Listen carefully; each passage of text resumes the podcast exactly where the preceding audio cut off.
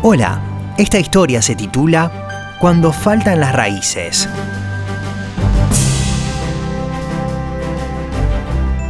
En nuestro jardín había un pino que creció 12 metros. Era un árbol muy hermoso. De lejos parecía un árbol muy fuerte. De cerca se lo veía morir y solo podía mantenerse en pie gracias a una enredadera que lo rodeaba desde la base del tronco y que se extendía hacia la parte superior. Parecía como desafiando al tiempo.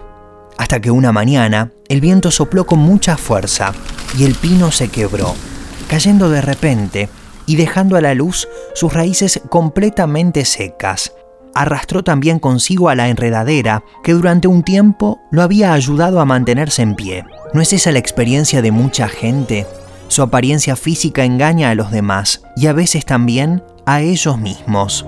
Se enfrentan a dificultades, se muestran como personas confiables y se comportan con honradez, pero no están realmente vivos por dentro. Son solamente el resultado de una determinada educación, de tradiciones y de distintas convenciones que los han formado y se mantienen por la mera virtud de estos hábitos impuestos.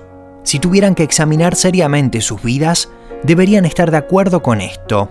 Sí, aparentemente soy un buen hombre, pero estos principios y la religión que practico no tienen ningún significado profundo para mí. Algunas veces los vientos se vuelven demasiado fuertes y ni una frágil envoltura puede sostenernos y terminamos cayendo.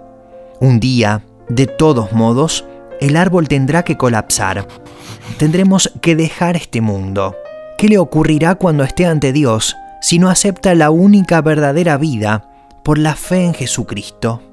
Y el que fue sembrado en pedregales, este es el que oye la palabra y al momento la recibe con gozo, pero no tiene raíz en sí, sino que es de corta duración, pues al venir la aflicción o la persecución por causa de la palabra, luego tropieza.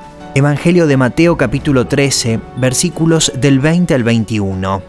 Permanezcamos anclados, arraigados en el Señor Jesús, y seremos capaces de resistir todas las tormentas. Que el Señor nos fortalezca. Encuentre cada día una historia en www.365histoire.com